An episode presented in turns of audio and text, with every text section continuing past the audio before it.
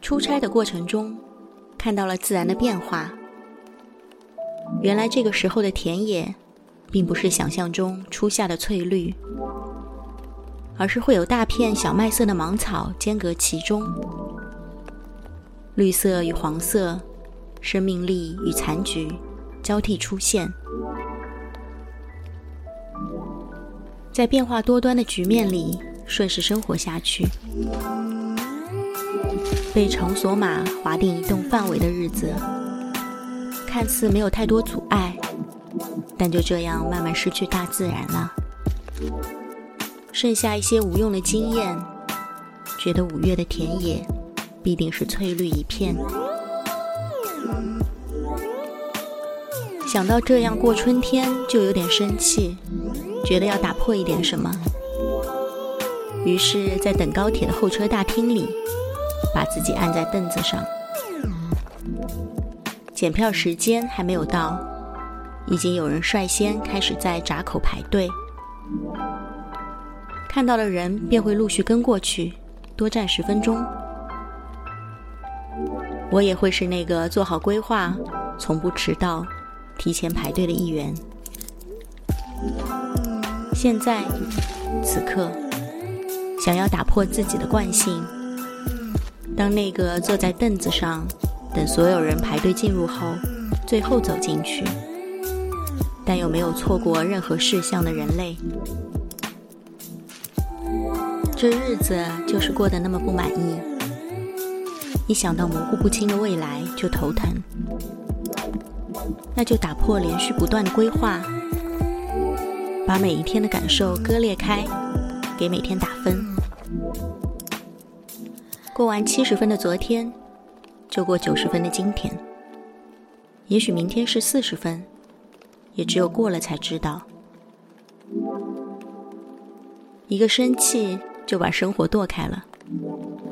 活在当下，过好每一天是句鸡汤，却变成那就这样继续过下去的解决方案。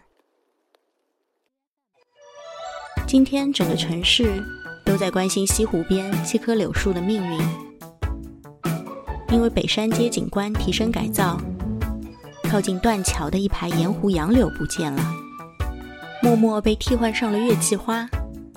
出现在高架桥围栏上的月季花，代替了一株桃花一株柳的风景。湖边三百米，居然再也看不到春风摇曳的柳枝。朋友圈哀嚎一片，专家出来发了一篇又一篇的说明文，阐述七棵杨柳长势衰败，甚至出现了安全隐患，解释该地段阳光条件差，已不再适宜柳树生长。市民们不吃这套，这西湖是古诗中就描绘过的桃红柳绿，是从小看到大的风吹抽新芽。枝头点湖韵。说句不好听的，谁小时候还不偷偷折一段柳枝编成帽子，坐在爷爷的自行车后边过暑假呢？你一个什么专家跳出来说合适不合适的，那可真是太不合适了。可以迁徙，可以补救，可以养护，换成高价月季。这是哪个没有诗情画意的人做的省心事儿？媒体敏锐地捕捉到西湖无小事，一草一木都是杭州人的底色情怀。一整天都在跟进柳树进展。到傍晚，城市媒体发了最新消息：断桥附近盐湖七棵柳树将补种，将补种。三个字，一个感叹号。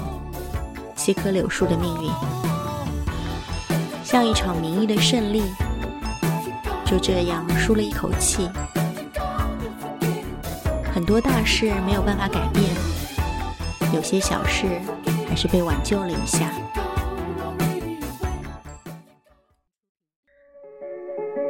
第一次尝试在工作日晚上录制，掩饰不住的有气无力。录了好几遍，希望最后听起来还是有小周末的轻松。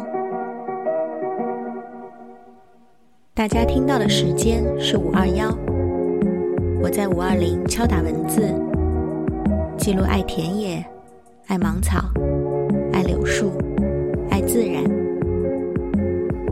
下一个五分钟融化时间，再见。